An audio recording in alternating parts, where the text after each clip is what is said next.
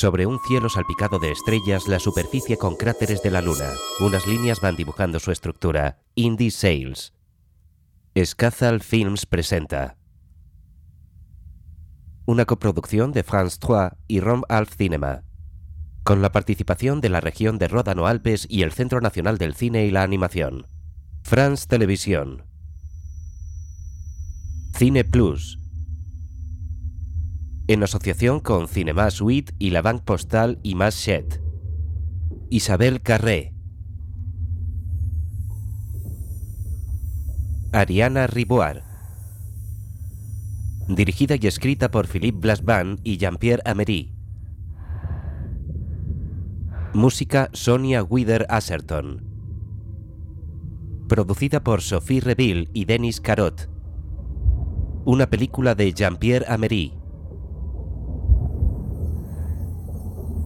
La historia de Marie Ertin. Sobreimpreso. Esta historia está inspirada en hechos reales que tuvieron lugar en Francia a finales del siglo XIX. La mano de una niña estirada hacia la luz del sol que se cuela entre los árboles. Es la mano de Marie, una niña de unos 12 años que no puede ver ni oír. Su aspecto es muy sucio y desaliñado. Va atada con una soga para evitar que se caiga de la carreta tirada por un caballo que la transporta. La mano estirada se vuelve borrosa por momentos. Marie tiene la cabeza echada hacia atrás. Lleva puesto un vestido muy sencillo de algodón beige. Varias vueltas de soga recorren su tronco desde el cuello hasta el pecho. Su padre, que conduce la carreta y va sentado a su lado, la mira. La mano de Marie se posa sobre la cabeza del hombre y recorre su rostro. Se agarra de su brazo y apoya la cabeza en su hombro. Él le besa la frente y la niña sonríe. La carreta recorre un camino rodeado de árboles a ambos lados. Una monja recoge tomates del huerto. Bienvenido. Ah, qué bonito eres. Es la joven hermana Marguerite. Va vestida con falda beige, chaqueta de punto y toca azul oscuro. Agachada, recoge los frutos con entusiasmo. Cuando la carreta de Marie se detiene delante del convento, la monja se levanta. El padre de Marie se apea de la carreta y suelta la soga que mantiene a la niña sujeta al asiento. Marguerite avisa en lengua de signos a otra monja. Ven, Esta detiene su tarea en el huerto. mira, ven. Se acerca pisando entre los cultivos y se apoya en Marguerite al tropezar. ¿Ves? El padre tiene a Marie descalza en brazos y dos monjas salen a recibirlos. Puede hacerse cargo de ella. Nosotros no podemos. Déjela en el suelo. La suelta. Vigílela, por favor. Signa. ¿Quién es? Observan desde el huerto cómo el hombre y otra monja entran en el convento. La otra monja intenta guiar a Marie. La niña empieza a forcejear para soltarse y se escapa corriendo. Se tira al suelo y gatea. La monja corre tras ella. Intenta huir gateando por la hierba. La monja la alcanzó y forcejea en el suelo con ella. Varias niñas con uniforme y una edad similar se acercan. Marie corre y las monjas del huerto la detienen.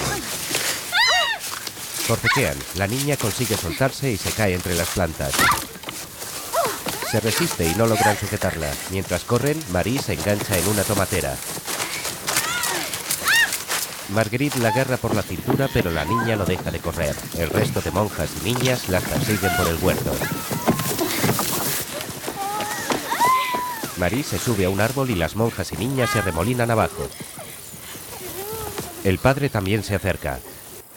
¿Cómo se ha podido subir ahí? En cuanto nos descuidamos, se sube a los árboles. ¿Y cómo la hacen bajar?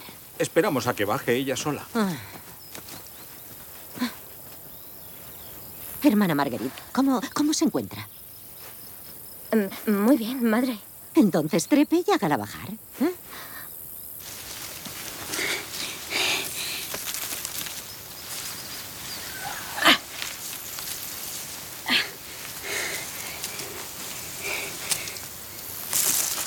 Marie está agazapada en una rama.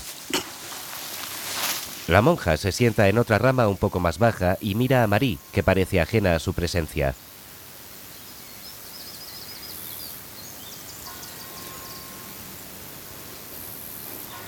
Muy despacio, la hermana Marguerite alarga la mano. Con sumo cuidado, toca los dedos de la mano de la niña. Marie sigue inmóvil abrazada a una rama.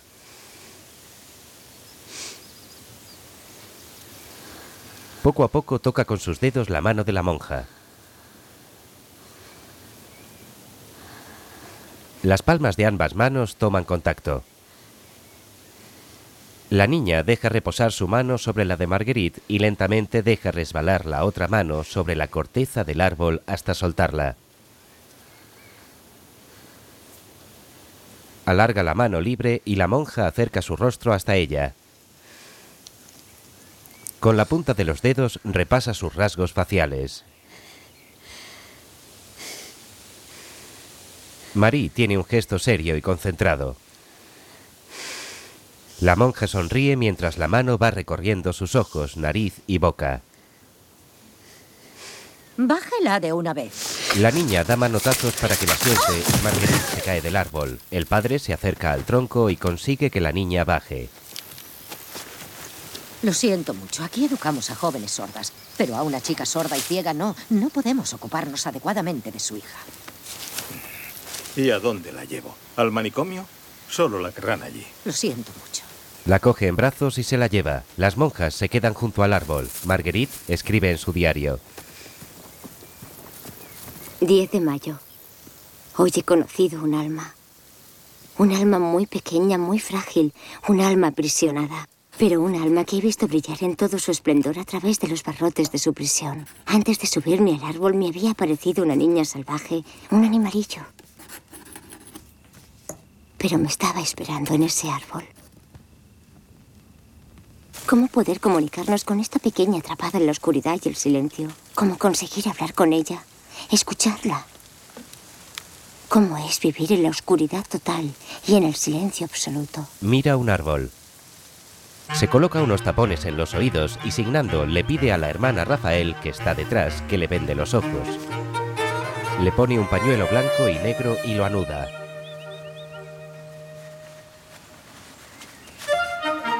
Más fuerte. Aprieta más. Le indica asignando que le dé unas vueltas y Rafael sigue sus instrucciones. Marguerite camina desorientada con los brazos estirados y Rafael la sujeta por la cintura. Va directa hacia un árbol y Rafael la coge a tiempo. Marguerite le quita las manos, no quiere que la ayude. Rafael la sigue muy de cerca sin llegar a tocarla esta vez.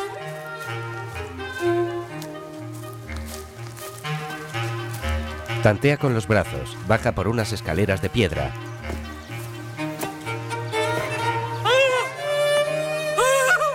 Rafael asustada sale corriendo tras ella. Se coloca delante de ella para evitar que se haga daño y Marguerite la empuja sin querer haciendo que caiga en la fuente. Ya sé, madre, que no me decidí por la educación y es verdad que prefiero trabajar con las manos. Pero ayer cuando estaba en lo alto del árbol con esa chiquilla, no dejo de pensar en ella. No tiene experiencia con chicas sordas. Estoy con ellas desde los ocho años, hablo su lengua. Estar con ellas es una cosa y hacerles romper su silencio es otra. Además, la pobrecilla es ciega. Déjeme intentarlo. He tenido una revelación. ¿Una revelación? Bueno, una revelación, no, sino más bien una idea, una simple idea. Puede que me equivoque, pero ¿y si no? ¿Y si mi misión es que la pobrecilla, como usted la llama, aprenda a hablar y así entre en el mundo de los hombres y de Dios? No. Pero La he escuchado. Me ha hecho una pregunta y le he dicho que no. Se aparta de su escritorio. gracias, madre. Va a salir del despacho, pero se detiene. Permítame que insista, madre. Esa joven no puede seguir encerrada en su prisión. Tiene que salir. Alguien debe enseñarle a hablar.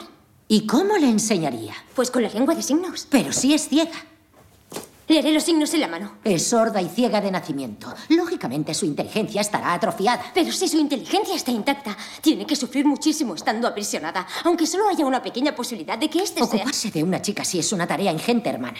Y con la salud que tiene usted. Mis pulmones acabarán conmigo, pero mientras tanto... Es un milagro que todavía esté viva. Bueno, no. Un milagro no, pero... Sangra por la nariz y la superiora la limpia con un pañuelo mojado en saliva. Sabe muy bien que el mínimo esfuerzo prolongado podría ser fatal. También me podría morir encerrada en una habitación. O dejar de vivir ahora mismo. ¿Soy yo la madre superiora? Por supuesto, madre. ¿Y me debe obediencia? Por supuesto. Si le digo que no, no debe aceptarlo. Sin rechistar. Retira la mano de su hombro y Marguerite le suplica con la mirada. Se da la vuelta de nuevo antes de salir. 27 de mayo. Me voy a buscar a la pequeña Marie. Estoy casi tan emocionada como el día que tomé los votos. La monja, con una pequeña maleta de mano, atraviesa un campo seco y salvaje con paso decidido.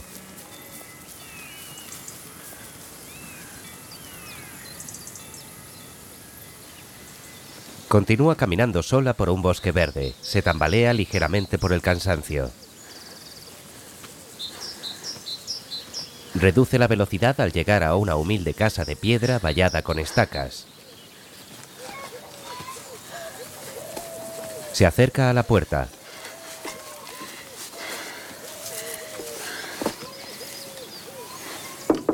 La empuja y está abierta. ¿Hay alguien?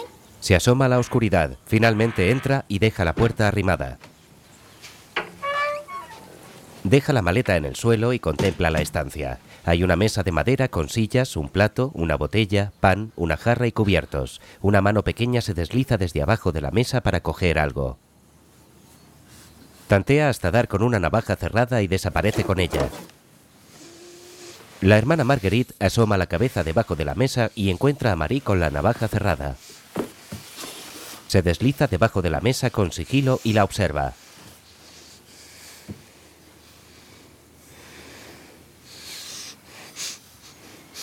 Muy despacio intenta colocar su mano sobre las piernas de la niña.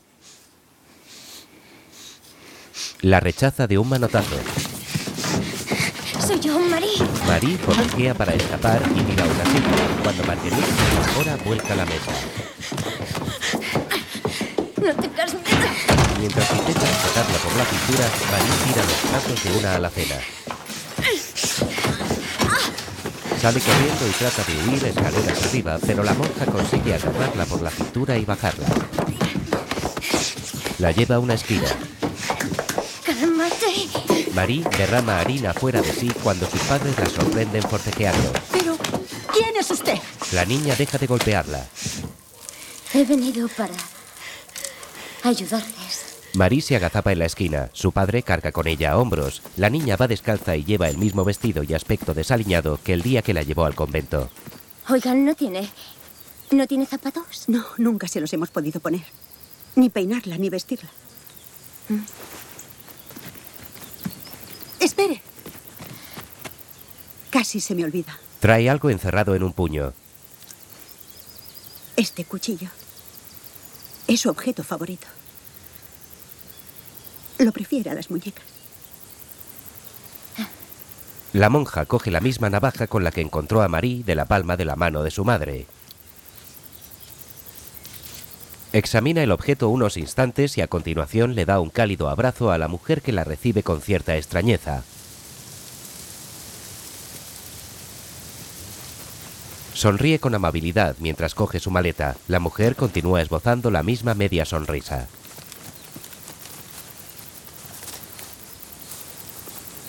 Les dice adiós tímidamente con la mano y se queda sin moverse junto a la casa. Se adentran en el bosque. Marie va a hombros de su padre con los brazos extendidos, intentando tocar todo lo que se pone a su alcance. La hermana Marguerite les sigue y carga con su maleta. Tiene que dejarla ya. Consigue llegar hasta su altura y el padre se da la vuelta sin soltar a la niña. Lo sé. Marie sigue tocándole la cara. El hombre la posa en el suelo con delicadeza. La niña se abraza a su padre sin despegarse. Busca su rostro y su cuerpo con la mano. El padre trata de mantenerse entero, saca de su bolsillo una correa de cuero y se la coloca a Marie en la muñeca ajustándola después. Coge el otro extremo de la correa y afloja la hebilla para poder colocársela a la hermana Marguerite. Se la ajusta en su muñeca y ella le mira muy seria. Marie se aferra al brazo de su padre. Este le da un beso en la cabeza. Váyase. Venga. El padre retira el brazo aprisionado entre las manos de Marie y la suelta sin mirar atrás. La niña forcejea.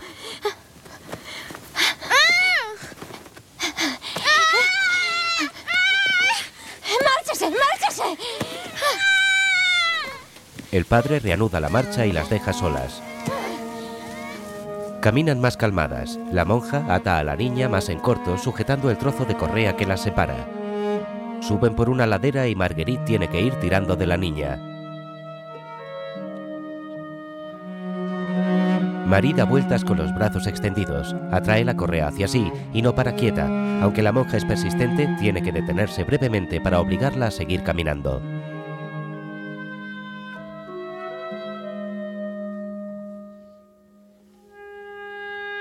Un pie descalzo se refresca moviéndose en un riachuelo. Es Marguerite que trata de aliviarse de la caminata. Se fija en Marie que repta sobre un lecho de hojas secas a la orilla del río. Poco a poco llega hasta el agua y se coloca boca abajo extendiendo los brazos para tocarla.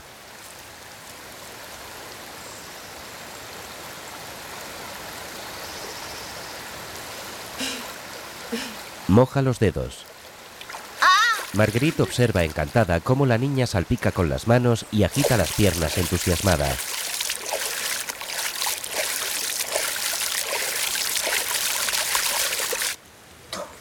Las hace señalarse. Coge la mano de Marie, le estira los dedos y se señala el pecho con ella.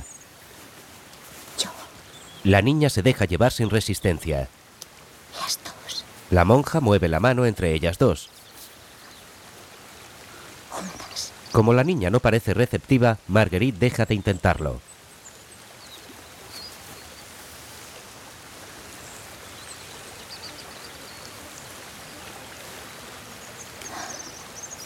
Busca algo en su bolsillo. Es la navaja de Marie. Juguetea con ella entre los dedos. Le da vueltas. Coge la mano de la niña, le hace extender los dedos, le pone la navaja en la palma y vuelve a cerrarle el puño. Lentamente, Marie se lleva la navaja cerrada a la nariz. Se la restrega con entusiasmo.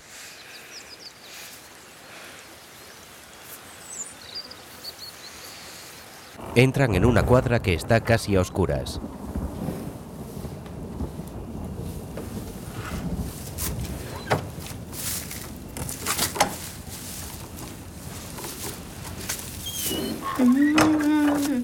Al cerrar la puerta se va la poca luz que entraba.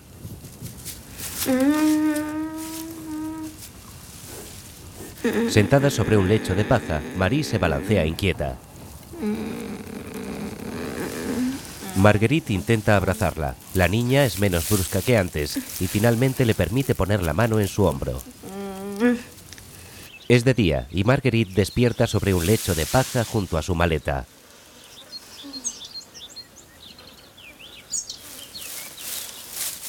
Se da cuenta de que Marie no está a su lado y se levanta de golpe. Asoma la cabeza por encima del compartimento en el que se encuentra.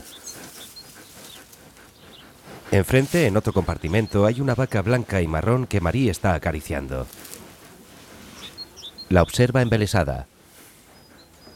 La niña apoya su cabeza sobre el lomo de la vaca y va pasando los dedos con delicadeza sobre su piel. Marguerite se acerca e intenta colocar su mano sobre la de Marie, con mucho cuidado.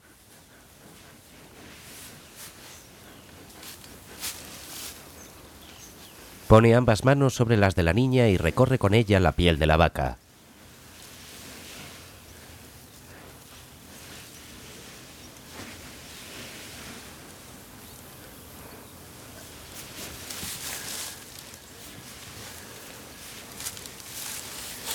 Le coge las manos. Vaca, Le indica unos cuernos a ambos lados de su cabeza. Marie se gira y continúa acariciando a la vaca, pero la monja le coge las manos e insiste en signar. Vaca. Se señala los cuernos con la mano de Marie. Mira, aquí. Es una vaca. Vuelve a poner la cabeza sobre el lomo y sigue acariciándola. Emprenden la marcha por un campo verde y Marguerite carga con María a la espalda. También lleva la maleta con una mano y está agotada. Marie parece desfallecida. De repente se para. Junto a una casa cercana hay una carretilla vacía.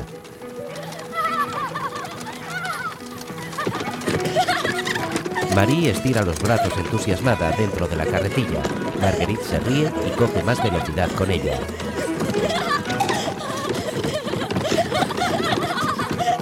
La empuja por el camino rodeado de árboles que conduce al convento. Afuera hay tres niñas sentadas. Comentan en lengua de signos. Mira, fíjate en su pelo.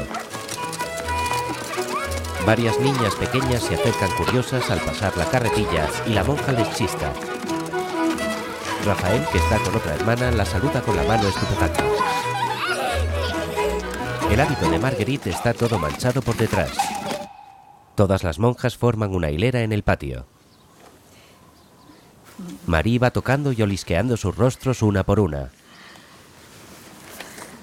Casi todas la reciben con simpatía.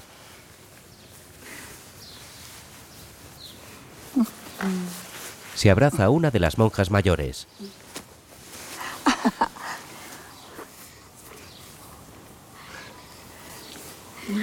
Mientras las toca, las demás la observan y se ríen.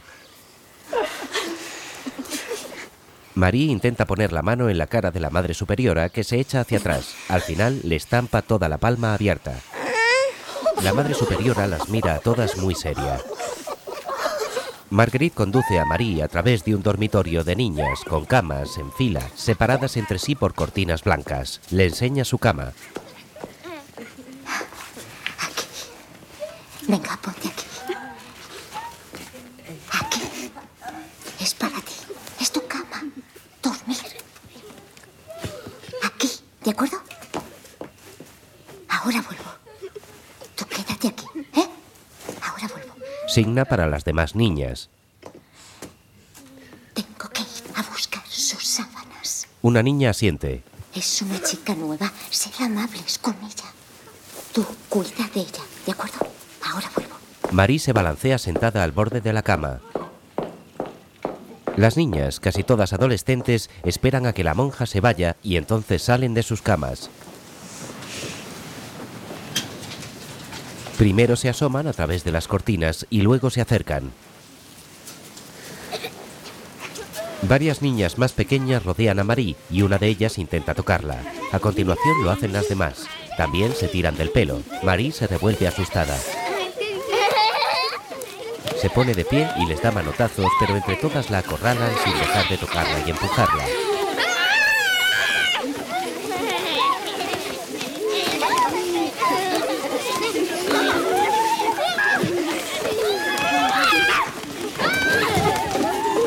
Marie se revuelve como loca en el suelo junto a la cama.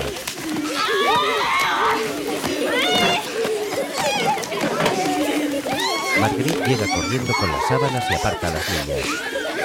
¡A la cama!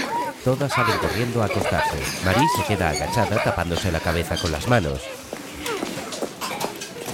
Basta de tonterías. He confiado en vosotras. Sois todas muy malas. Se lo contaré a la madre superiora. Veréis lo que es bueno. ¡Qué decepción! Muy mal.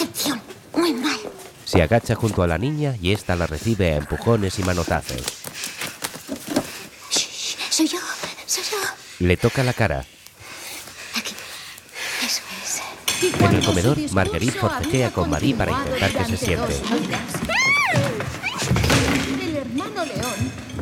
El hermano León, lleno de asombro, le preguntó, padre, La arrastra a una silla desde debajo de la mesa, pero vuelve a escapar. que me digas dónde está la dicha perfecta. Madre, Continúe, continúa. La madre superiora y las demás hermanas no dejan de mirar. Rafael intenta ayudarla. Cuando lleguemos a Santa María de los Ángeles, Espera, empapados por la lluvia y La congelados saca de por debajo de la mesa y la sienta. cubiertos de barro y desfallecidos Las de demás niñas también la observan y comentan. a la puerta del convento. Marguerite intenta sujetarle las manos ahora que ya está sentada a la mesa. Nosotros le Comienza a tambalearse con rabia y algunas niñas mayores le asustan. Marie le da manotazos sin parar a No Marguerite. es verdad. Sois dos bribones que vais engañando al mundo y robando las limosnas de los pobres. Marchaos de aquí. Aquí. Eso es. Marie coge una patata cocida de un plato y la balancea de una mano a otra porque está muy caliente. La monja intenta quitársela. Esas injurias, ante tanta crueldad y esos Le sujeta la muñeca y la hace agarrar una cuchara. Con humildad y Trata de machacar la patata con ella, pero Marie empuja el plato y lo tira junto con todo lo que encuentra en la mesa. Se levanta y se revuelve de nuevo. La madre superiora se pone de pie. que le hace hablar así contra nosotros, oh hermano León. Escribe que esa es la dicha perfecta. Marguerite está en el suelo sobre ella tratando de calmarla. Se resiste a bañarse. 26 de julio. Calvario, calvario, calvario. De momento mi vida con María es un calvario. No quiere desvestirse. ¿Qué camino debo tomar? Rabiosa se mantiene con el mismo vestido que trajo puesto. 20 de septiembre. Pronto hará cuatro meses que me ocupo de Marie. Su lenguaje no hace ningún progreso. Su comportamiento es sin duda el de un animal salvaje. Marie está sentada en el suelo junto a la puerta de la habitación. Se pasa la navaja cerrada por los brazos y entre los dedos.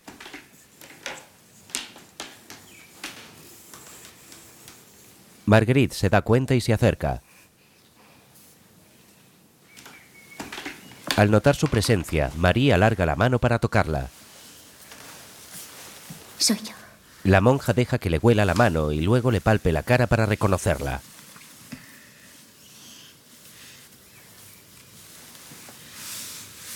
Intenta quitarle la navaja, pero Marie se aferra a ella. Espera, espera, espera. Consigue arrebatársela. Espera, mira. Le da unos golpecitos con la navaja cerrada en la palma de la mano. Le coloca los dedos índices entrecruzados y los mueve. Cuchillo. Marie deja de cooperar y retira las manos bruscamente. Es tu cuchillo. Es tu cuchillo. Mira, mira. Tu cuchillo. La empujó contra la pared. La niña se coloca de lado y continúa restregándose la navaja por la cara. Marguerite escribe en su diario, apoyada en un muro cubierto de musgo junto al río. 27 de octubre. Sigue sin hacer ningún progreso. María incluso ha empeorado desde que está aquí. Es algo normal. La he separado de sus padres, de su casa. La he separado de las pocas cosas que conocía. La he desterrado de su mundo. Marie está sola y sentada entre la hierba que hay alrededor del convento.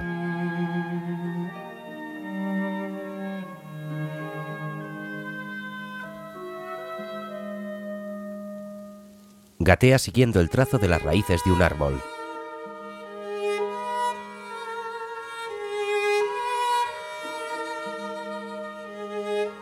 Al llegar al tronco, apoya las manos sobre la corteza.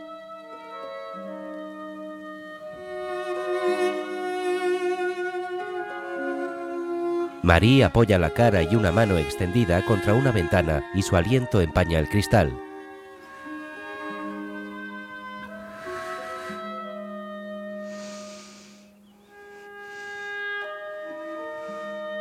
Marguerite se acerca por detrás e intenta despegarle la mano del cristal. Desliza la mano de la niña por la superficie, luego la despega y repite la misma secuencia. Le coge la mano. Signan juntas. Cristal. No quiere y atraviesa el cristal al estirar el brazo. Le vendan la mano a Marie. Cuando se mueve, la hermana Rafael, que la está curando, da un respingo. Rafael toca la parte sin vendar de los dedos de la niña. Tiene el puño cerrado. Consigue que poco a poco abra la mano.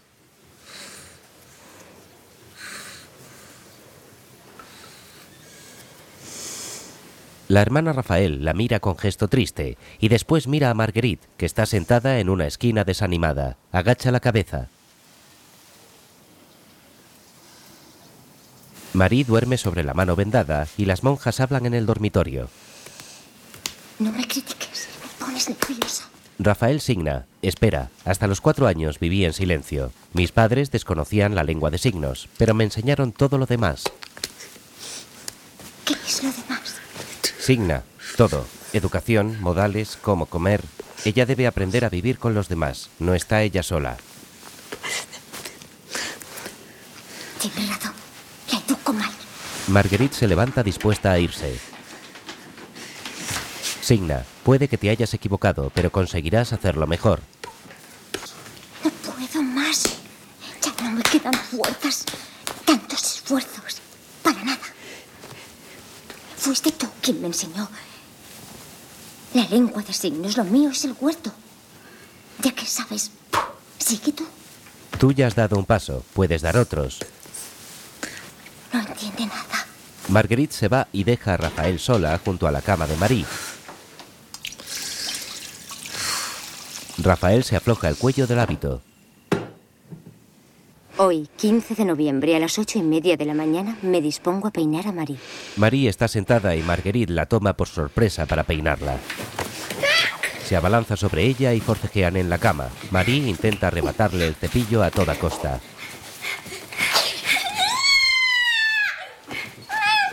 La niña mueve la cabeza de un lado a otro para evitar que el cepillo la toque. Consigue peinarla a duras penas. Suelta, suelta. Marie se revuelve cada vez con más fuerza. Trata de seguir peinándola en el suelo. Continúan en la cama.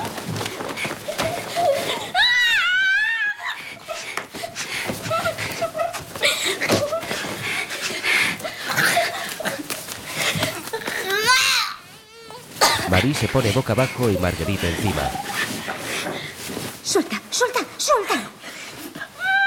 Suelta. Suéltalo. La peina horcajada sobre ella. Ambas descalzas pelean en el suelo.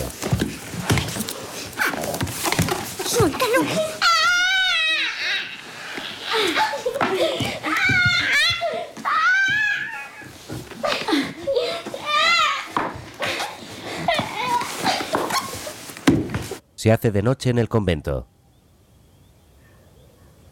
En la cama, Marie está despierta en posición fetal con las piernas abrazadas. Marguerite se sienta con ella y trae el cepillo del pelo.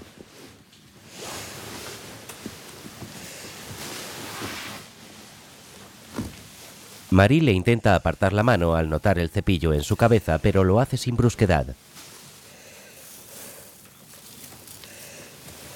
Le aparta la mano y sigue peinándola.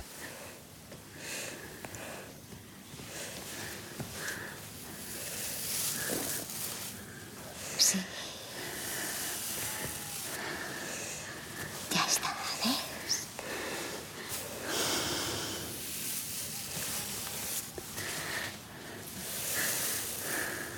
La monja baña a Marie con un paño blanco húmedo. Se lo pasa por la espalda. Marie se lleva la mano al hombro y para indicarle dónde quiere que frote se da golpecitos en la zona. ¿Aquí? Al ponerle el paño en el hombro, la niña lo agarra y comienza a frotarse muy despacio.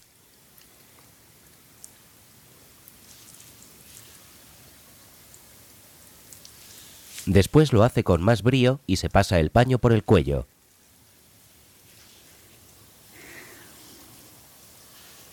Marguerite la observa orgullosa.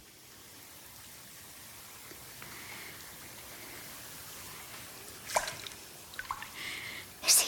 Le lleva la mano a su mejilla y asiente. Muy bien. Marie sigue frotándose el hombro.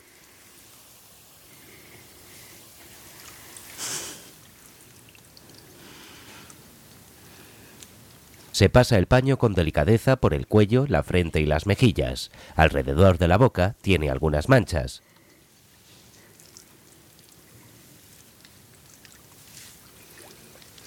La monja le quita el vestido de algodón beige y Marie levanta las manos sin oponer resistencia. Está peinada y lleva el cabello recogido en un moño. Estira los brazos hacia el techo y Marguerite le pone el vestido gris del uniforme del colegio. Es igual que el del resto de las niñas.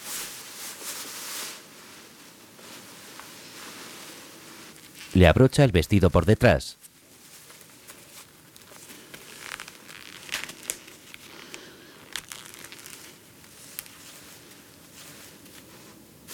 Le coloca el lazo de la cintura a juego con el resto del vestido y lo ata.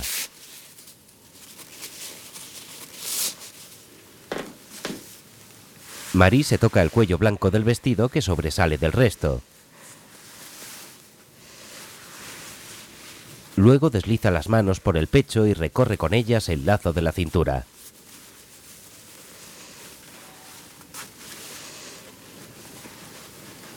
Marguerite le pone unas medias altas negras.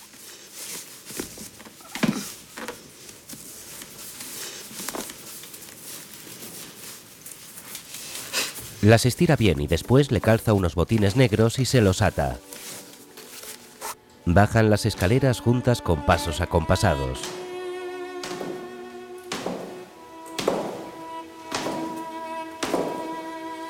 Marie tiene el mismo aspecto que el resto de las niñas.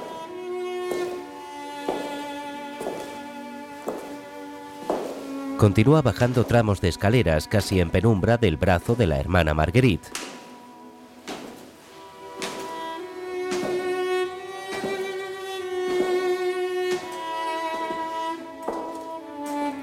La monja abre la puerta y la luz del día entra de golpe. Sonríe e invita a María a salir afuera.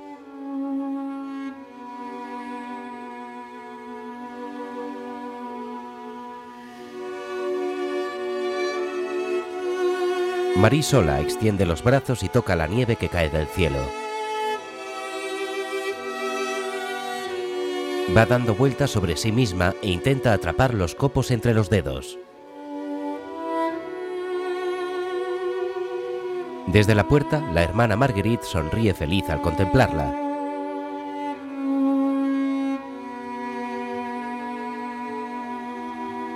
Alza la mirada al cielo como dando gracias. Marie sigue dando vueltas bajo la nieve. Se pasa las manos extendidas sobre la cara.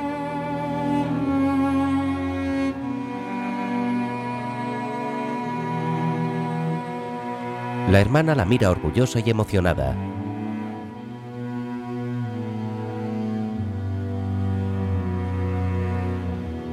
En la cama, Marguerite escribe sentada con su diario apoyado en las rodillas.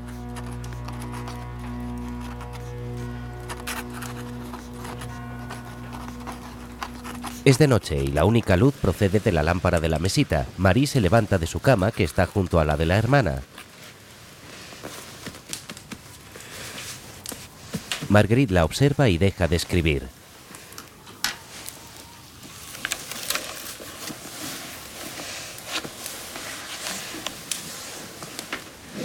La niña se sienta a su lado. Le pasa el brazo por encima del hombro. Le huele la cara mientras la sujeta con una mano.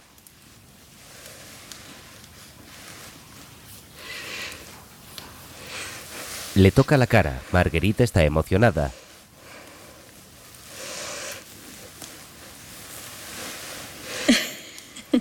Deja que su sonrisa pase entre dos dedos. La niña recorre sus rasgos una y otra vez. Abre los dedos hasta alcanzar la amplitud de la sonrisa.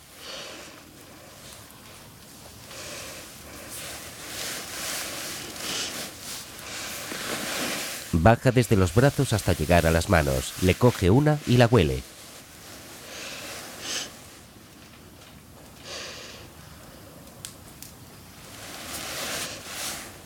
Huele todos los dedos uno por uno.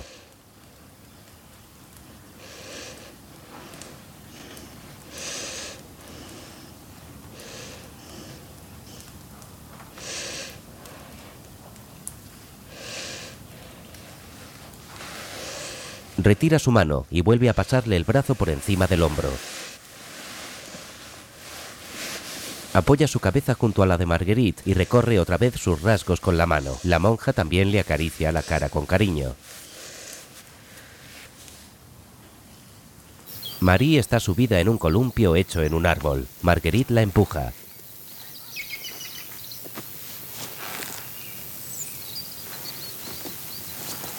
Llegan dos niñas pequeñas y signan. Porras, ya está Marie. Esperad. Paciencia. Tenemos que ir a clase. Marguerite detiene el columpio. Marie se aferra con fuerza. No quiere bajarse y empieza a forcejear.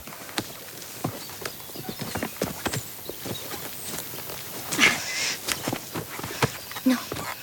Déjales el columpio. Acuerdo, apáñatela sola. La niña agita la cabeza y las piernas para impulsarse, pero no lo consigue. Se cae hacia atrás del columpio y le da patadas desde el suelo. Consigue poner los pies sobre el asiento y volver a impulsarse hasta quedar sentada.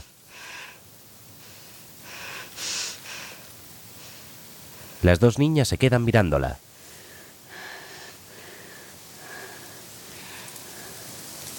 Marie sigue sujeta a las cuerdas del columpio.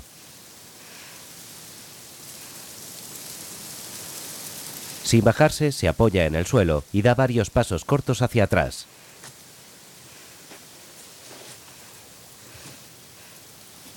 El columpio empieza a moverse y Marguerite la contempla estupefacta.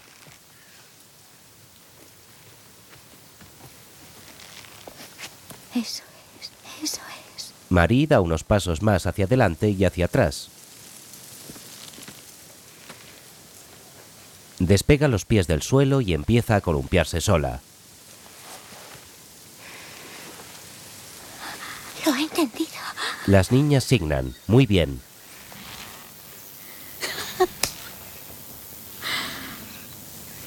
Muy bien, muy bien. Marie se columpia sonriente y se impulsa con energía. Las En el comedor, Marie come con cuchillo y tenedor frente a la hermana Marguerite. un solo objetivo mientras trabajamos en las preocupaciones de este mundo. A perseguirlo porque seguimos siendo caminantes. Aún no hemos llegado. Se lleva la mano al bolsillo y saca su navaja. camino, no en la patria. Seguimos deseando no Se la pasa por la nariz y la olisquea. Sin embargo, debemos perseguirlo, perseguirlo sin La abre y despliega la hoja. Para poder alcanzarlo algún día. Marta y María. Marguerite la observa mientras Marie utiliza la no navaja para cortar el sangre, resto de la comida de su plato, tomate y patata la cocida. Las dos se unieron al Señor. Este es tu cuchillo. Y este es el signo. Cuchillo.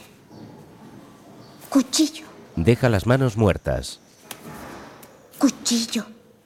Cuchillo. Mantiene la posición pero no las mueve. Cuchillo. Espera. Dámelo. Repite el signo sustituyendo uno de los dedos por la navaja. Venga. Cuchillo. Cuchillo. Marie cierra el puño con la navaja dentro y empiezan a forcejear.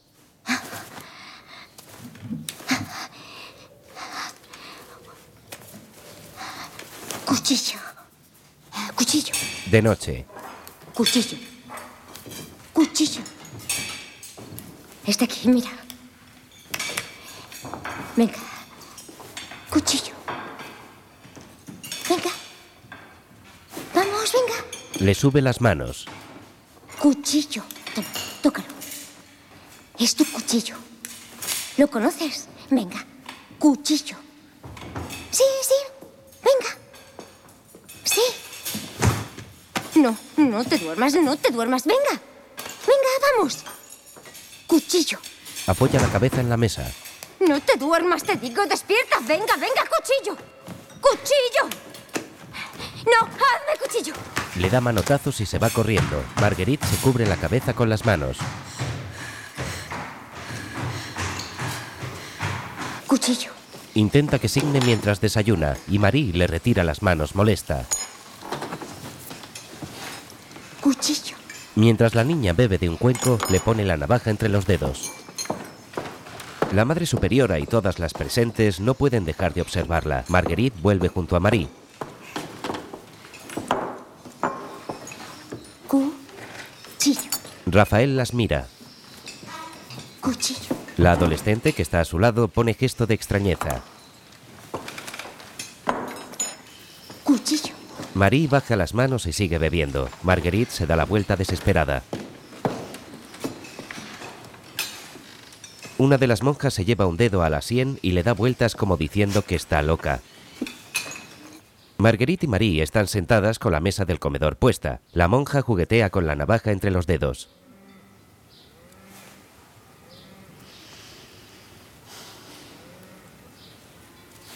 Intenta que repita el signo una vez más. Cuchillo. Marie deja los dedos en la posición indicada pero no los mueve.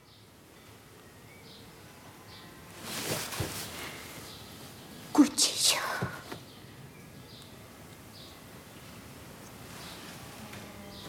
Le abre una de las manos y le da golpecitos con la navaja en la palma.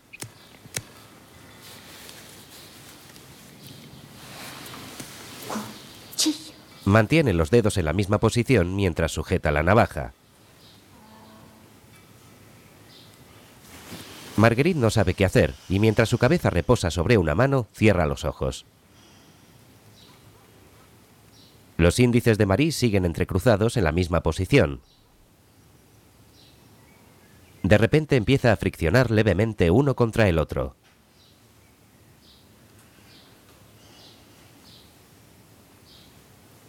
Repite el signo unas cuantas veces, pero Marguerite está exhausta y ausente mirando hacia otro lado.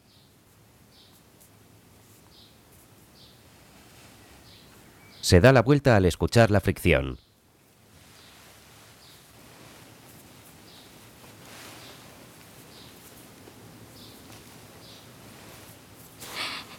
Eso es.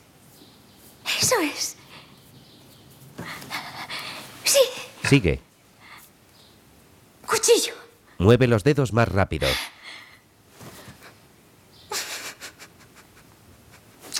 Marie no deja de repetir el signo y la monja le da otro beso en la mejilla. Sí, sí. Cuchillo.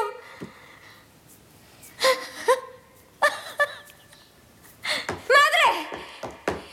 ¡Madre! ¡Madre! Entra al despacho. Madre, tiene que venir. Tiene que venir conmigo. ¿A dónde? Venga a ver a Marie. Ah.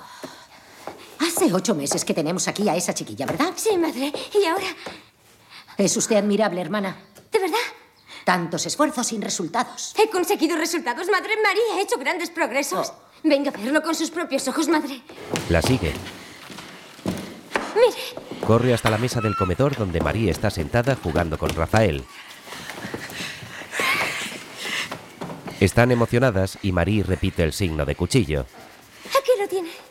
¿Tengo el qué? Mira, está haciendo el signo de cuchillo, madre. Sí, La niña se levanta, coge un tenedor y se lo da a Marguerite para que le enseñe cómo decirlo.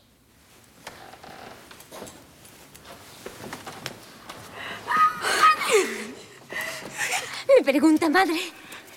Me pide que le enseñe a decir tenedor. Tenedor. La superiora se acerca. Es el signo para tenedor, madre. Repite el signo. Sí. La madre superiora no puede creérselo. Marie coge un trozo de pan y se lo da a Marguerite. Pan. Pan. Marie sonríe y repite. Pan. Eso es. Eso es. La madre superiora sonríe. ¿Ha visto, madre? Esto funciona. Funciona, madre. Funciona. Sobre la mesa, lechuga, alcachofas, rábanos, granada, tomates, pepinos, berenjenas, pan y unas zanahorias que Marí palpa y huele. Zanahoria. Signan juntas. Zanahoria. Así. Marí le da un bocado a una manzana y luego repite el signo. Coloca una palma ahuecada sobre la mejilla de Marguerite, luego sobre la suya y repite sola. Coge un racimo de uvas. Uva. Las huele. La monja le va estirando los dedos para que repita el signo. Forma un círculo con el índice y el pulgar. Deja los otros tres dedos estirados y golpea un círculo contra el otro. Sí, eso es. Y el otro también. En el jardín, la hermana Marguerite corta una hoja de un árbol y se la coloca en la palma de la mano a Marie. Hoja. Se coloca la hoja en la boca para ayudarla a repetir el signo con las manos sobre las suyas. 15 de junio. Presencia un espectáculo maravilloso. Una explosión de lenguaje. Después de lo que costó la primera palabra, el aprendizaje de las siguientes me parece de una simplicidad casi milagrosa. Quiere nombrarlo todo, conocerlo todo. Vieja. Después de las palabras sencillas vendrán los adjetivos, luego las frases, la gramática, las palabras abstractas. Joven. Toca la cara de una niña. Espero seguir viva entonces para presenciar todo eso. Marie y Marguerite esperan de espaldas en el camino que conduce al convento. Marie signa. ¿Ya llegan?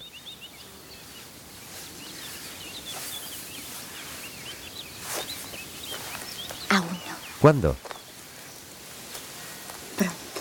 Marie signa impaciente. Es mucho tiempo. Paciencia. Marguerite signa. Ya llegan.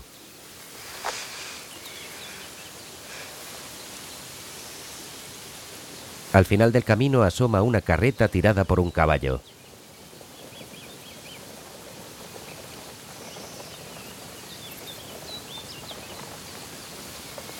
Signa nerviosa. Marie pregunta si la ven.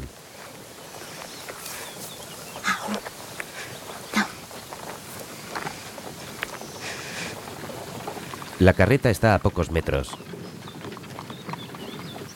Marguerite signa con Marie. Marie sonríe e intenta guardar compostura. Marguerite la contempla orgullosa.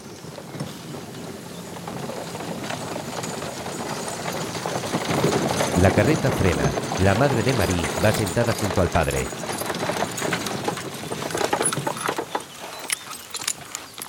Marguerite y Marie les esperan en la puerta sin moverse. ¿A qué esperas? Ayúdame a bajar. Vamos. La madre no puede dejar de mirar a Marie. El padre se apea.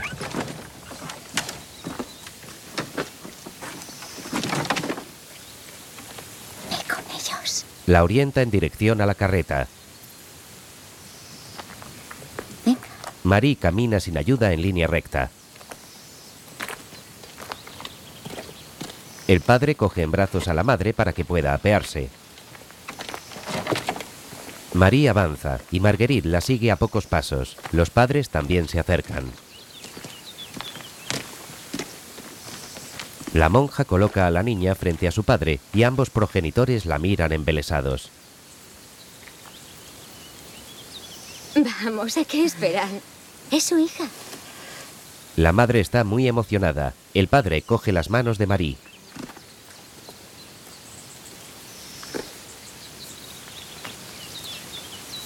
Ella le palpa las suyas y huele cada uno de sus dedos por separado.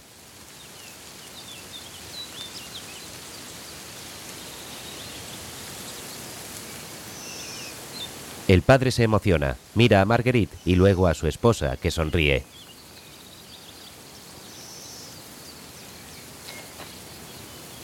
La madre pone sus manos suavemente sobre las de la niña y ella las toca.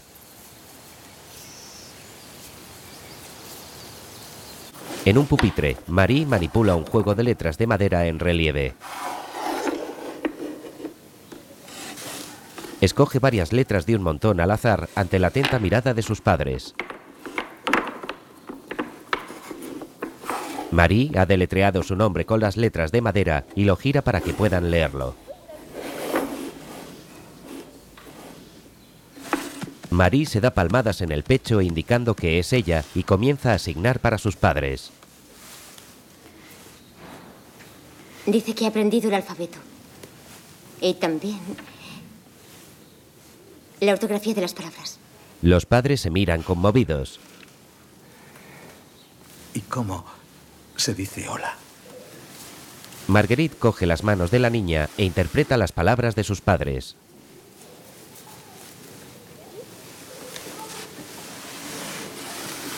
Marie busca desde la mesa las manos de su padre y desde ellas sube hasta palpar su rostro. Le lleva la mano a la boca, es el signo de hola. Marie repite el signo una y otra vez con la mano de su padre y él se emociona. Marguerite le levanta las cejas entusiasmada a la madre. La madre apoya su mano sobre la de la niña. Acerca la cara y ella la palpa.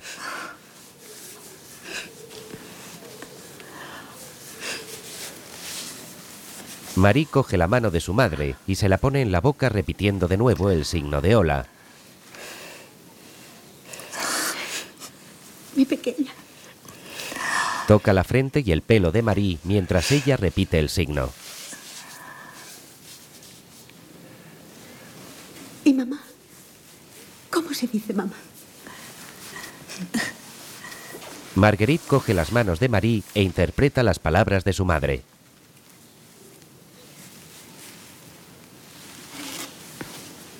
Marie sonríe y sube la mano hasta el cuello de su madre. Luego busca la mano de ella y se la coloca debajo. La mece. Es el signo de mamá.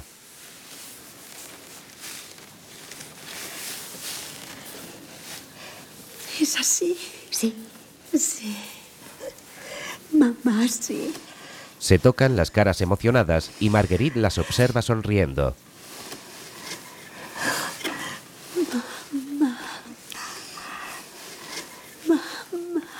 Marie suelta a su padre y se frota el pecho. Les dice que está contenta. Y, y, y, y que les quiere. Extiende los brazos y cada uno de sus progenitores le coge una mano. Se abrazan los tres.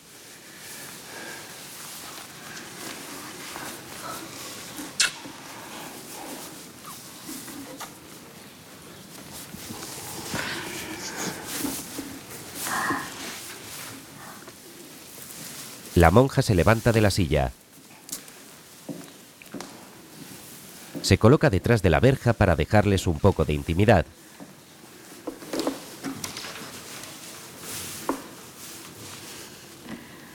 No pueden dejar de abrazarse.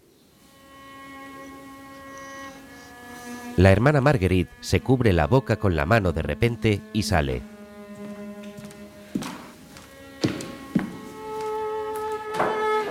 Camina sola por un pasillo. Está sudando y muy fatigada. Va tambaleándose y apoyándose en las paredes para no caerse. Llega al final del pasillo, gira a la izquierda y continúa por otro más oscuro y estrecho.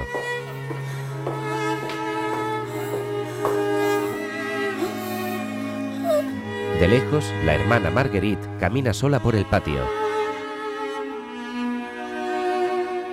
De repente se desploma y cae al suelo. Varias monjas y niñas acuden corriendo a auxiliarla.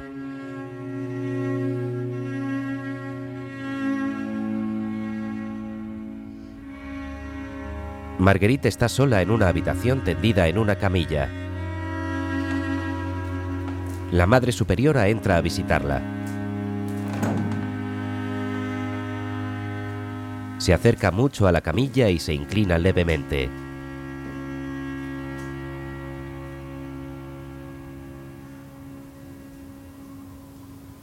Marguerite está boca arriba y despierta. No se puede hacer nada. Sobre todo reposo. ¿Mm? Y el aire de la montaña. Le frota la mano.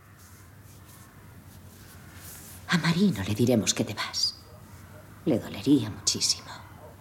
Marguerite cierra los ojos. Viaja sola en un coche de caballos y cae la tarde.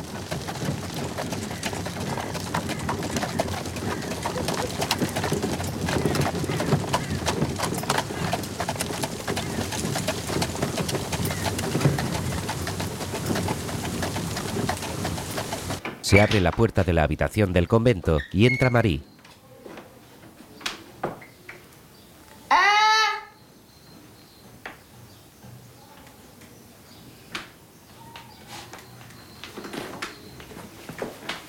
Recorre con la mano la repisa vacía de la habitación.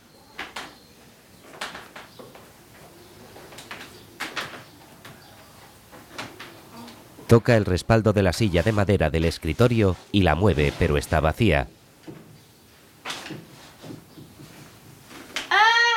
Pasa ambas manos por la superficie de la mesa, donde tampoco hay nada.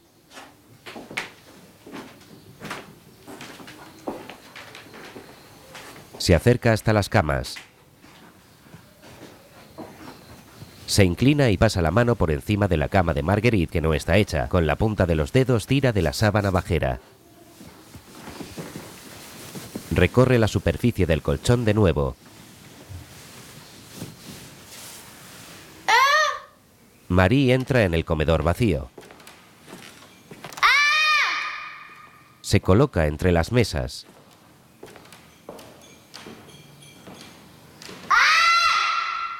Las toca.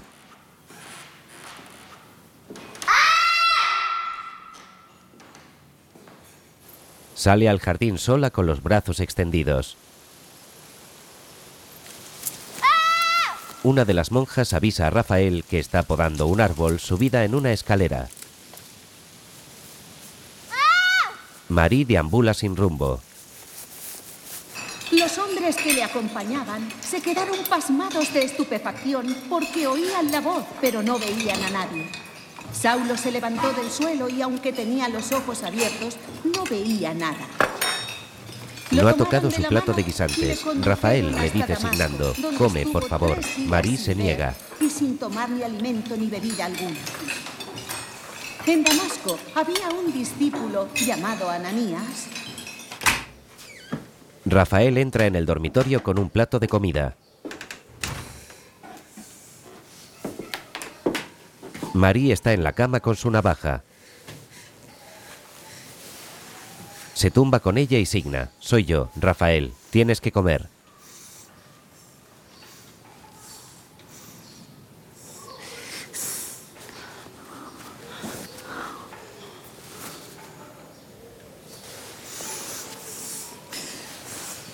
Marie se incorpora. Se sienta en la cama, pero cuando intenta darle una cucharada, lanza el plato por los aires.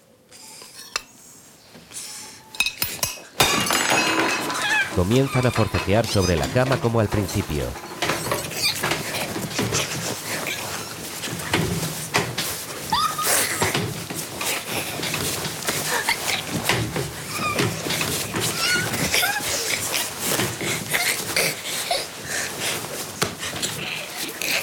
La madre superiora se asoma por la puerta. Rafael se ha sentado a escribir.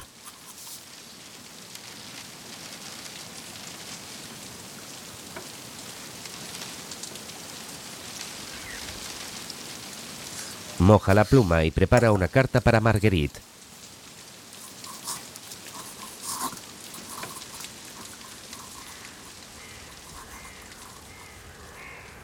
En el refugio de la montaña. Marguerite abre el sobre y saca la carta manuscrita.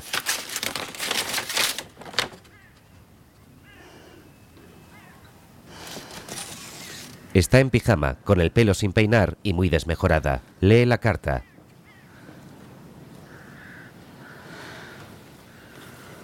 Inquieta, se sienta.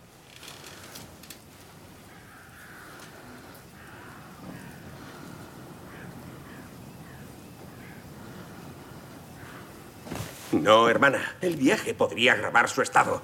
Y entonces podría... Pero si me quedo como si me voy, moriré, ¿no? Todos moriremos algún día. Pero yo seguramente mucho antes que usted, ¿verdad? Quiero acabar mi tarea antes de irme. Con brillo en los ojos, el médico agacha la cabeza. Solo le pido un remedio para poder aguantar el viaje. Cierra la maleta. Estoy muy contenta. Voy a volver a reunirme con Marie. Ella es mi alegría. Es la hija de mi alma. La luz de mi vida. En coche de caballos. Entra en la habitación. Marie está sentada en el suelo junto a su cama sin hacer.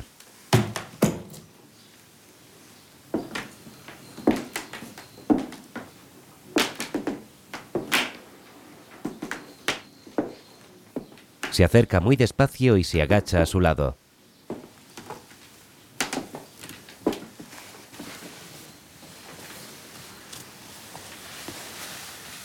Soy yo. Le huele la mano y la toca.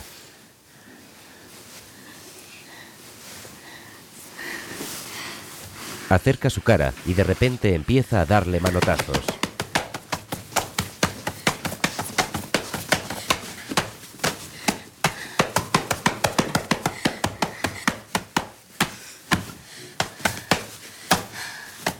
Marguerite la deja que se desahogue y luego se abrazan.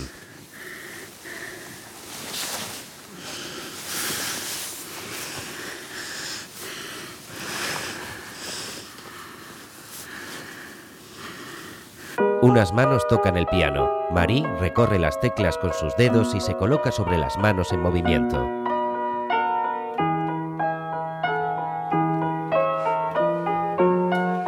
Marguerite las observa desde detrás de las mesas del comedor. Marie toca la cara de la monja pianista.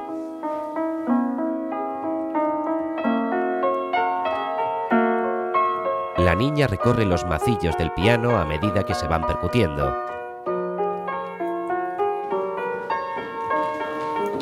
Rafael entra a avisar a Marguerite. ¿Qué ocurre? La hermana Elizabeth ha muerto.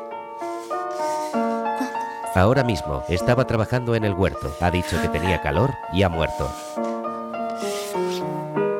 Marie sigue apoyada sobre el piano sintiendo la vibración de la música bajo los macillos. Tiene los ojos cerrados.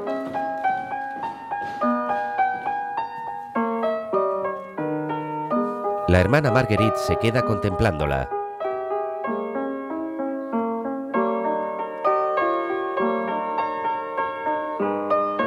La mano de Marie recorre el rostro inerte de la hermana Elizabeth. Su cuerpo está en un ataúd en la capilla. Marguerite acompaña la mano de la niña sobre los rasgos de la monja.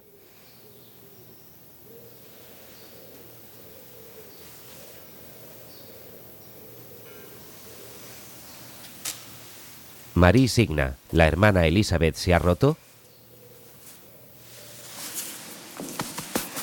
Su cuerpo se ha roto. Está muerta. Muerta.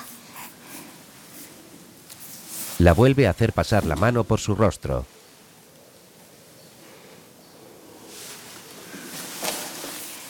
En cambio, nosotras dos estamos vivas.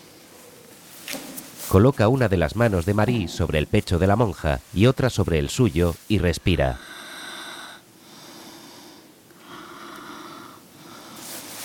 Luego le coge la mano de su pecho y le echa el aliento. Marie también coge su mano y respira sobre ella. Marguerite asiente. La monja conduce a la niña a través de una serie de cruces de madera en el cementerio del jardín. La hace tocar una y recorrer su silueta hasta llegar al suelo.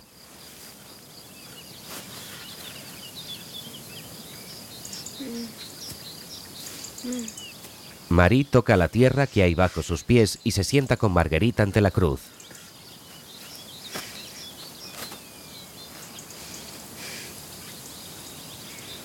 Marguerite signa, yo también voy a morir.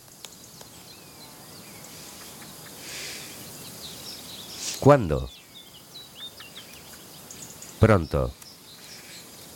Te prohíbo que te mueras. Yo no puedo decidir eso, ni tú tampoco. ¿Quién lo decide? Dios. ¿Quién es Dios? ¿Dónde está? No puedo tocarlo. Está por todas partes. Aquí, aquí, aquí, Aquí, aquí, aquí. aquí. Y también. Aquí. Le lleva la mano hasta su propio corazón. Marie está muy seria. La hermana Marguerite intenta tranquilizarla acariciándole la cara.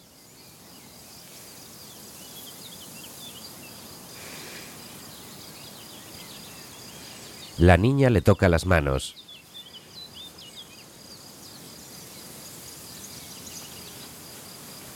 Sube la mano hasta su rostro y se detiene a acariciarlo.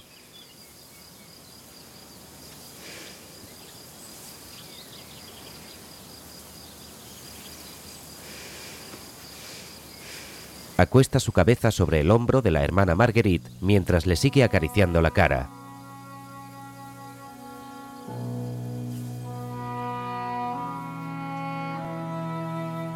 20 de abril. Marie me ha dado tantas cosas. Me ha hecho descubrir otro mundo que yo desconocía por completo. Un mundo que se puede tocar. Un mundo donde todo lo que está vivo palpita bajo los dedos. La luz se cuela entre las ramas de los árboles. Marie y Marguerite están tumbadas sobre la hierba. La niña mueve una mano. Marie remueve con sus manos el agua del río y juegan a salpicarse. Se agarra a una tomatera y huele y palpa los tomates.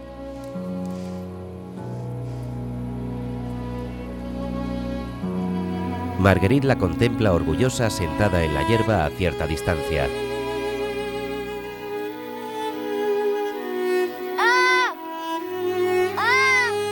María agita un tomate. Son preciosos.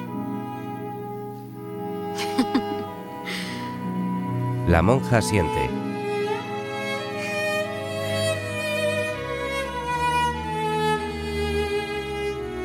Y hay muchísimos. Marguerite parece ausente.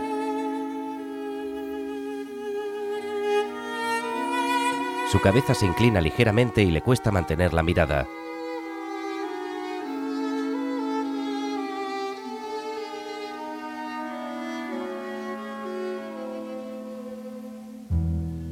La banqueta donde está sentada se va torciendo y Marguerite se cae al suelo entre la hierba. Marie continúa asignando alegre entre los tomates del huerto.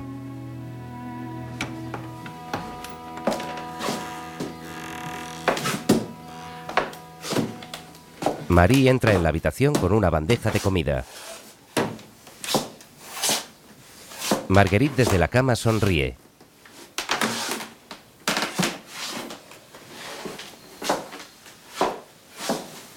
Alarga la mano y coge la bandeja.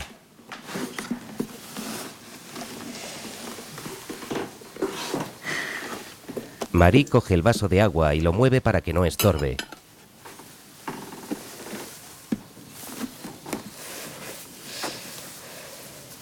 Busca su cara. ¿Te encuentras bien? Sí. Marie sonríe. ¿Quieres beber? Sí.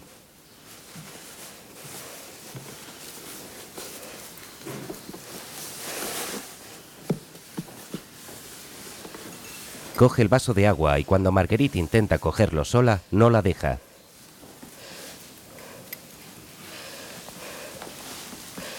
Le da un sorbo.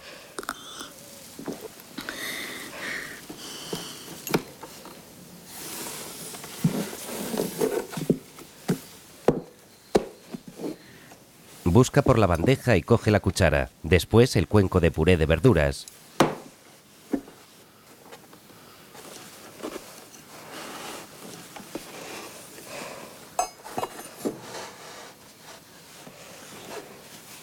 Marie la avisa. Cuidado, está caliente.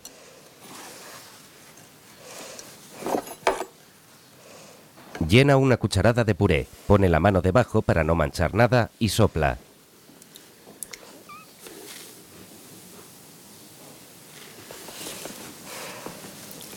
Marguerite toma pequeños sorbos.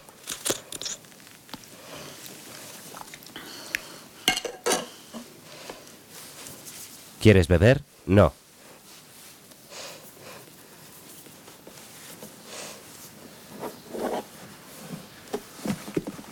La niña coge una servilleta de la bandeja, busca su rostro y le limpia la cara.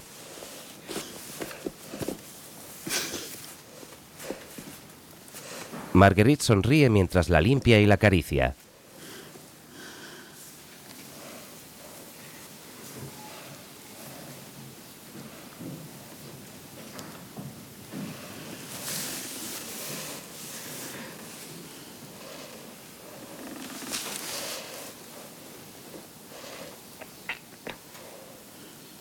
Se queda cogida a su mano.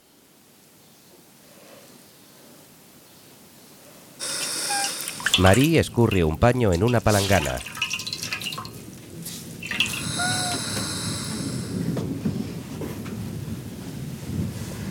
Lo coloca sobre la frente de Marguerite.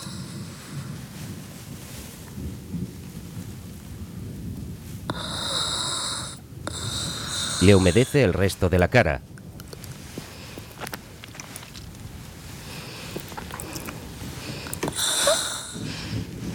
Marie coloca la mano sobre su boca para recibir su aliento.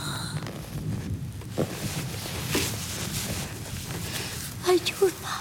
Sale corriendo.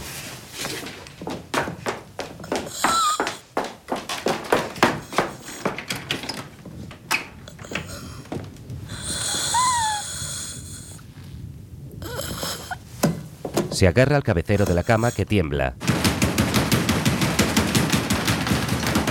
Rafael está sentada en la cama junto a Marguerite. Afuera, Marie golpea insistentemente la puerta. Rafael quiere abrir, pero Marguerite la detiene. No quiero que entre. Pero necesita verte. No te he pedido tu opinión.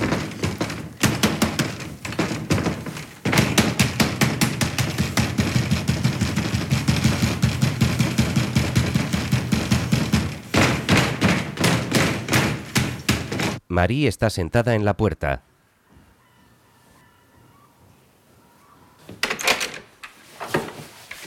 Intenta convencer a Rafael al salir. Quiero entrar, por favor. Marguerite está cansada. Está descansando. Quiero entrar. He dicho que no. Quiero entrar. Paciencia. Más tarde. No. María empuja a Rafael contra la puerta e intenta que se aparte a toda costa.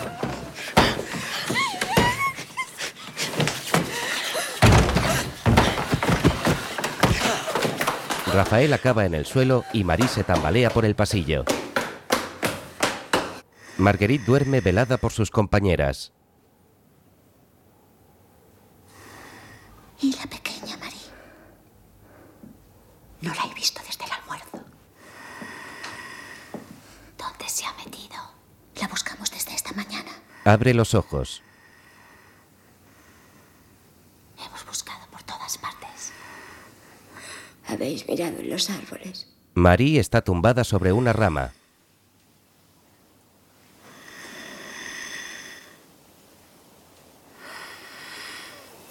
La Madre Superiora sube con una escalera de mano. Otra monja advierte el peligro. Oh, soy capaz de subirme a una escalera todavía.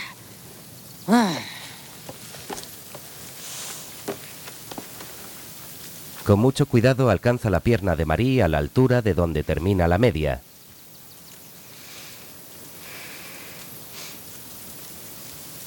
La niña no rechaza los primeros roces.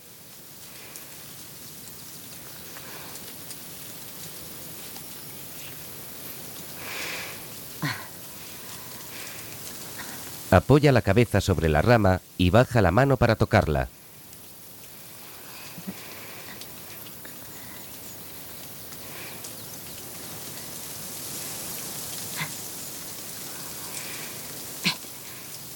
Suelta la mano con brusquedad. Quiero ver a Marguerite. Quiero ver a Marguerite antes de que se muera.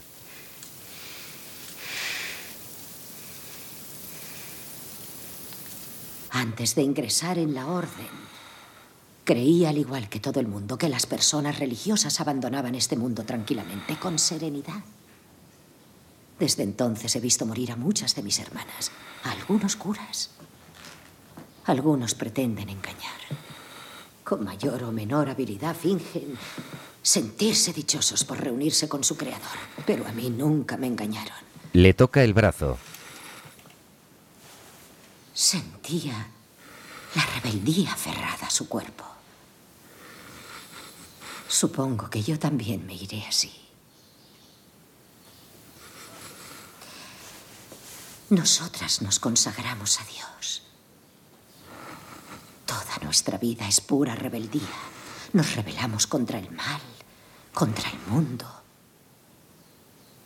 y contra nosotras mismas. Dime, hija mía, ¿por qué no quieres hablar con esa niña una última vez?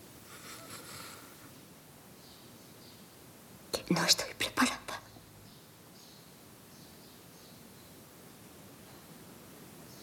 No te queda tiempo para prepararte. Pero esta pequeña sí está preparada. Has trabajado tanto. Ella sabe que la dejarás y lo ha aceptado. Pero tú no. Tú no has aceptado tener que dejarla. Sí.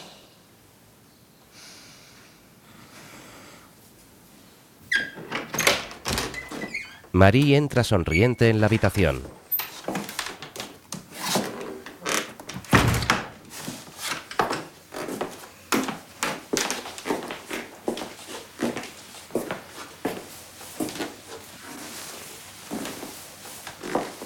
Le agarra la mano, se sienta en la cama, busca su frente y le da varios besos.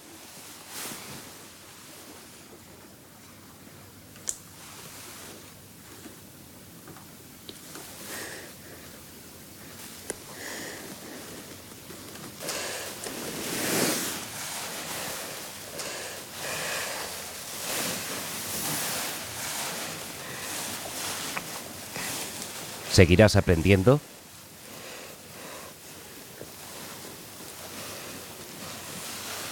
Sí.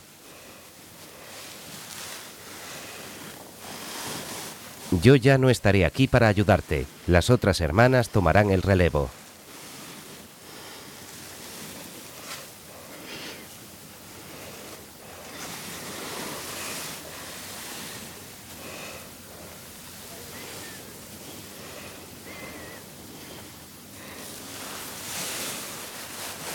Marguerite recorre las facciones de su rostro.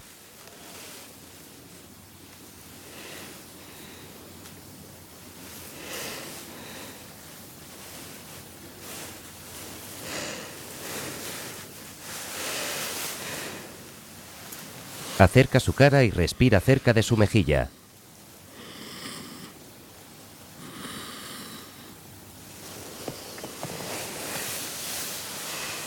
Marie sonríe. Vive. Tú vive. La niña asiente y sonríe emocionada mientras le frota la mano.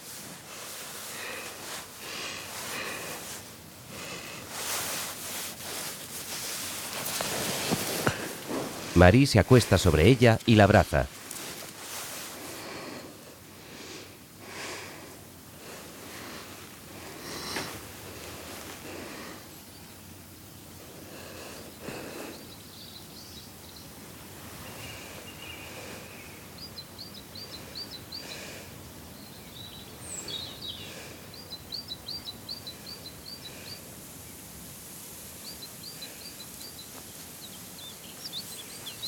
Marie, con un vestido negro y unas flores en la mano, camina por el jardín.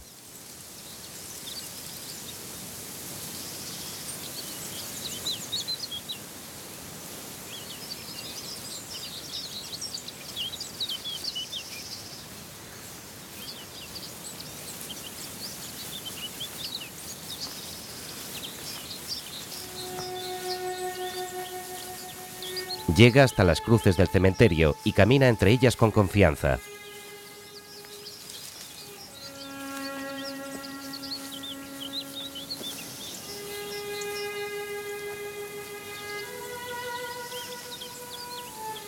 Se detiene en una en concreto, se apoya sobre ella y se arrodilla.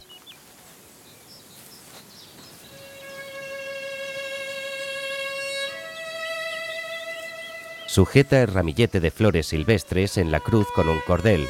También hay un rosario de cuentas negras colgado en el extremo derecho.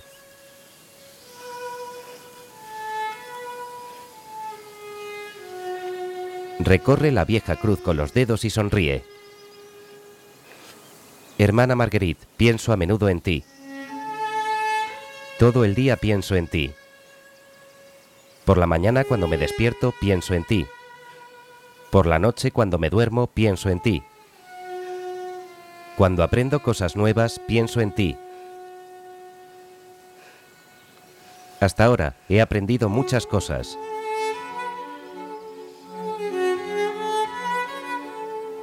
Cuando me veas desde el cielo, espero que estés orgullosa de mí. Hoy acaba de llegar una chica nueva.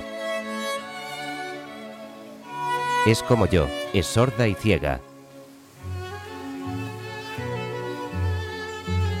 Pero ella es distinta a mí cuando llegué. Ella no grita, no se mueve. Huele bien. Huele a pan. Ella espera. ¿Y qué espera? Espera las palabras. Las hermanas quieren enseñárselas. Como tú me las enseñaste a mí. Yo las voy a ayudar. Espero que nos hagamos amigas. Tú y yo fuimos algo más que amigas fundido a negro. Sobreimpreso. Marie Erten vivió toda su vida interna en el Instituto Notre Dame de Larnay, cerca de Poitiers, hasta su muerte el 22 de julio de 1921, a la edad de 36 años. Experta lectora en braille e imbatible al dominó, nunca dejó de estudiar y fue un ejemplo para las jóvenes sordas y ciegas que fueron acogidas después de ella en Larnay.